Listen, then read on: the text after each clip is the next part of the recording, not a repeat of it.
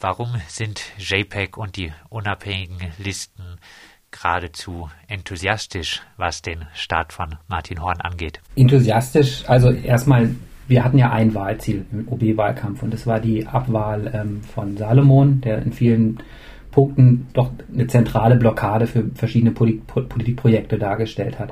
Und wenn wir eine positive Bilanz ziehen, dann ziehen wir sie vor allen Dingen deswegen, weil ähm, Salomon abgewählt worden ist und dadurch eben diese Blockaden sich teilweise gelöst haben. Auf jeden Fall Unruhe in das Ganze gekommen ist und diese Unruhe kann man für verschiedene Politikprojekte nutzen und äh, darauf basiert der erste Punkt, wo wir eine positive Bilanz ziehen. Man kann sich natürlich dann die Politikprojekte von ähm, Martin Horn angucken. Da sind natürlich ähm, viele Dinge in dem Umfang, wie man sich das irgendwie erhofft hätte, geht natürlich auch in 100 Tagen nicht, ähm, nicht durchgesetzt worden. Aber wir sehen schon, dass ähm, für die Themen, über die wir sprechen wollen, gerade sozialer Wohnungsbau, eine gewisse Offenheit da ist. Ähm, sicherlich auch für Fragen weltoffene Stadt, ähm, sicherlich auch für Fragen aus dem Jugendbereich. Ähm, da sehen wir eine grundsätzliche Offenheit. Wo das hingeht, wissen wir natürlich in vielen Bereichen nicht. Aber es scheint so, dass man mit ihm anders arbeiten kann als mit der Blockade Dieter Salomon. Also enthusiastisch finde ich schon das falsche Adjektiv ähm, für die Beurteilung von den ersten 100 Tagen Horn. Wir sind schon beeindruckt davon, wie viel sich plötzlich in Gang gesetzt hat, dadurch, dass wir einen neuen Oberbürgermeister haben. Also alte Verkrustungen, Gregor Molberg hat es ja gerade angesprochen, alte Verkrustungen sind aufgebrochen, die Gemeinderatsfraktionen sind in Bewegung, wie sie es schon seit ich sie kenne nicht waren. Also gerade möchte ich namentlich benennen, Bündnis 90 die Grünen und die CDU, die sind in einer Bewegung, das hat sich gewaschen. Die SPD ist gerade noch dabei, ihre Rolle zu finden, die sie jetzt als quasi OB-Fraktion, so betrachten sie sich, glaube ich, hat. Da wird sich zeigen, ob das gut oder schlecht ist für die sozialen Belange in der Stadt. Und ich glaube schon, dass wir auf dem richtigen Weg sind. Ob der richtige Weg tatsächlich dann auch begangen wird und ob der richtige Weg auch die Mehrheit der Stimmen kriegt im Gemeinderat und damit dann auch wirklich umgesetzt wird, das wird sich zeigen. Das ist nach 100 Tagen viel zu früh, sich das anzugucken. Also deswegen fand ich es auch so ein bisschen, ja, es ist klar, dass nach 100 Tagen dann gefragt wird, was hat sich denn geändert. Das passt auch, aber es ist eigentlich illusorisch, nach 100 Tagen zu sagen, da hat sich jetzt irgendwie ganz viel schon getan, weil es kann sich noch gar nicht viel getan haben. Aber es ist zumindest die Bewegung in die richtige Richtung da. Es zeigt sich, dass ein neuer Oberbürgermeister tatsächlich einen anderen Wind reinbringt und wir müssen jetzt vor allem stark gucken aus Seiten, von Seiten des Gemeinderates, dass der Wind in die richtige Richtung geht und dass der Oberbürgermeister, wenn er die richtigen Dinge anstoßen möchte, auch die Mehrheit bekommt. Und äh, das wird spannend werden, ob das klappt. Bewegung in die richtige Richtung von Seiten der Grünen Gemeinderatsfraktion. Jetzt tun ja Gerhard Frei und Friebis einen längeren Mieterhöhungsstopp bei der Stadtbau eher sabotieren. Das haben sie vorher aber genauso getan. Und ähm, das ist ein Teil, wo ich sage, da ist jetzt natürlich auch zu merken, dass der neue Oberbürgermeister keine Politikerfahrung hat und deswegen in ein paar Fallen reingetreten ist schon und vermutlich auch noch, wenn es dumm läuft, in ein paar Fallen reintreten wird, die genau solche Möglichkeiten eröffnen für Leute, die eigentlich äh, diesen Politikwechsel nicht haben wollen.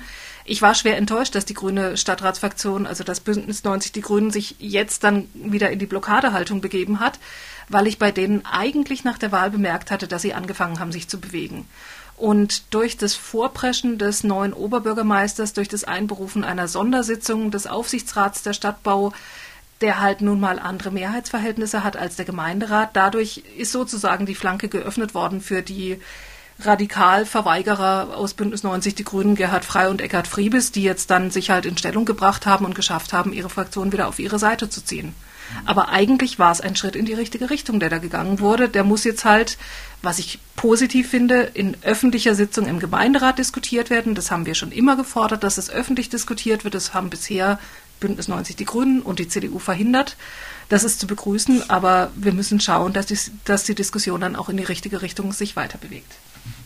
Noch dazu fällt ja sozusagen auch solche Äußerungen oder, oder dieses äh, sich sehr kritisch äußern zu so einem Mieterhöhungsstopp von Seiten der Grünen fällt ja auf einen anderen Resonanzkörper heutzutage. Sozusagen als Salomon ähm, Oberbürgermeister war, war es so, dass das entweder was Salomon gesagt hat oder was die Grünen gesagt haben, mehr oder später danach Gesetz geworden ist, sozusagen ähm, State of the Art in der Stadt war, kaum angezweifelt werden konnte, durchgesetzt worden ist. Das ist jetzt anders. Also auch aus Reihen der Grünen ähm, hört man natürlich ähm, daran Kritik aus Reihen der Stadtgesellschaft Zivilgesellschaft hört man lautere Kritik, die man sich jetzt auch einfach traut zu äußern oder einfach äußert, weil man weiß, das kann eine andere Konsequenz ergeben. Also sozusagen sich zu äußern, sich einzubringen, zu sagen, wir wollen eine andere Mietenpolitik, hat jetzt die Möglichkeit, eine andere Umsetzung zu erfahren als noch unter Salomon. Und das ist für mich der eigentliche Wert auch der Abwahl von Salomon gewesen. Das, das war der erste Schritt, wahrscheinlich an einem ganz langen, einer ganz langen Reihe von verschiedenen Dingen, die noch passieren müssen. Aber ganz klar war, Salomon muss als erster weg. Das haben wir jetzt geschafft. Daraus erklärt sich ein ein Teil von, von Enthusiasmus, wobei wir in der Presseerklärung das nicht geschrieben haben, dass wir enthusiastisch sind.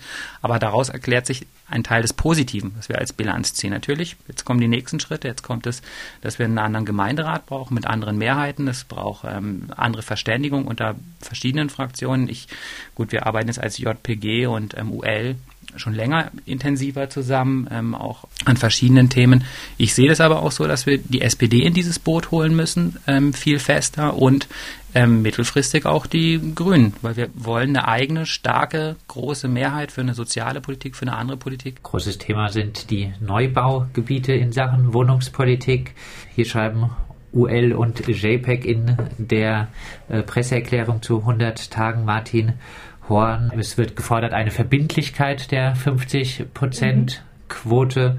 Angesichts des eklatanten Mangels an bezahlbarem Wohnraum wollt ihr denn wirklich 50 Prozent äh, bei neu, neuen Baugebieten noch ohne Vorgaben, was den Mietpreis angeht, belassen? 50 Prozent äh, oder teilweise sogar äh, weiter der Eigentumsbildung ausliefern? Muss da nicht, also, wenn gerade die Stadtverwaltung und große Teile des Gemeinderats schon auf 50 Prozent umgeschwenkt sind, muss da nicht eigentlich endlich viel weitergehende Forderungen erhoben werden?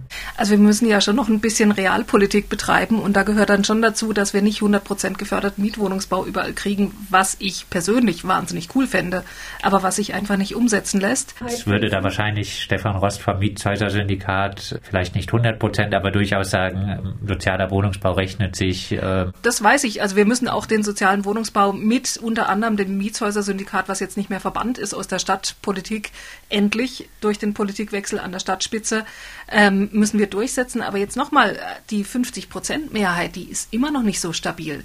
Die war zwischen ersten und zweiten Wahlgang mit Stimmen von Bündnis 90 der, die Grünen zu unserer riesengroßen Freude durchgesetzt worden.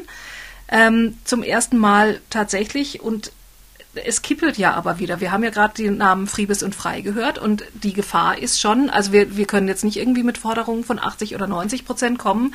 Wir müssen gucken, dass wir diese 50 Prozent durchkriegen. Damit hätten wir schon einen Riesenerfolg.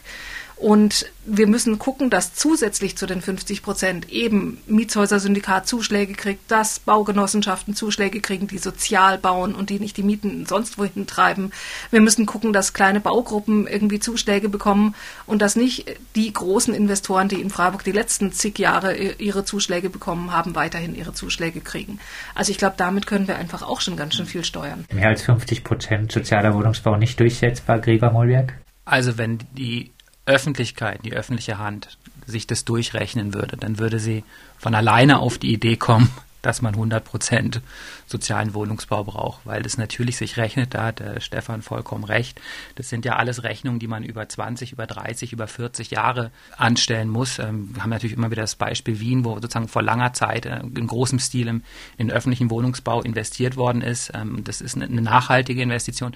Also durch einfaches Rechnen würde man selber auf diesen Trichter kommen ist natürlich jetzt erstmal nicht so. Ich würde noch mal kurz anschließen wollen an das, was Monika gesagt hat, diese 50 Prozent. Ist tatsächlich so, wenn die Sparkasse wird natürlich irgendwann Zahlen vorlegen, es wird dieses Vermarktungskonzept vorgelegt werden und dann steht die Stadtgesellschaft und der Gemeinderat natürlich noch mal vor einer anderen Frage, weil dann wird nämlich genau gesagt, okay, wenn ihr die 50 Prozent wollt, das wird euch so und so viel kosten, dann muss die Stadt so und so viel investieren. Und dann ist eben, nicht, eben die Frage, ob dann die 50 Prozent noch stabil sind. Und darum müssen wir kämpfen und ähm, eben vor allen Dingen politisch und, und stadtentwicklungspolitisch ähm, argumentieren, dass die Stadt das braucht für den sozialen Zusammenhalt, für das, für, auch für diese Frage, wenn wir dort sozusagen einen ökologischen Schaden anrichten. Das ist ja so.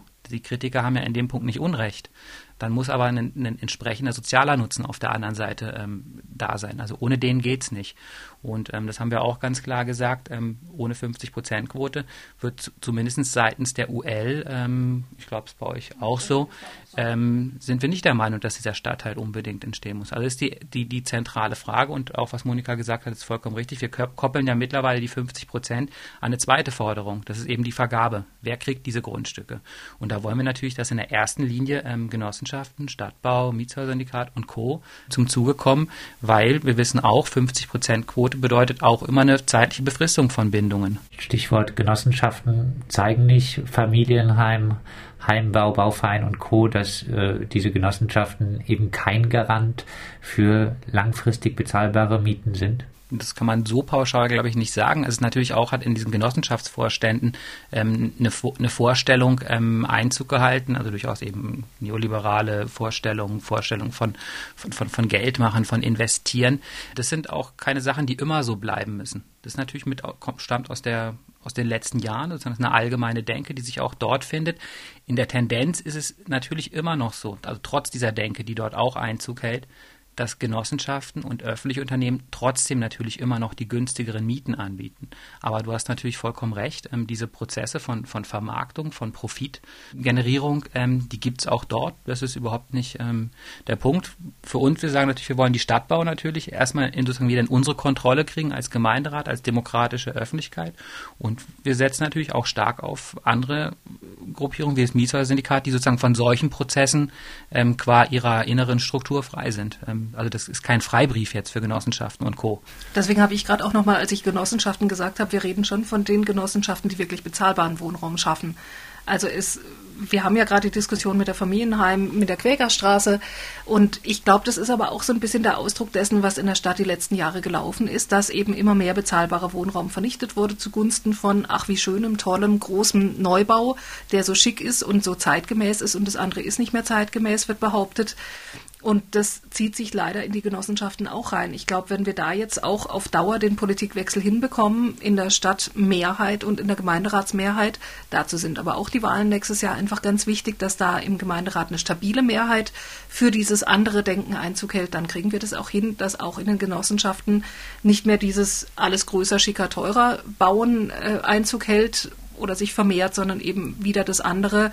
Und manche Genossenschaften habe ich schon ganz klar den Eindruck, oder viele Genossenschaften haben sich schon klar auf die Fahnen geschrieben, dass sie sagen, sie wollen schon den bezahlbaren Wohnraum auch neu schaffen. Und sie müssen nicht immer irgendwas Schickes, Neues, Tolles hinbauen, sondern bezahlbar. UL und JPEG äh, befürworten auch weiterhin äh, die Bevorzugung von Baugruppen bei äh, der Vergabe von Baugrundstücken.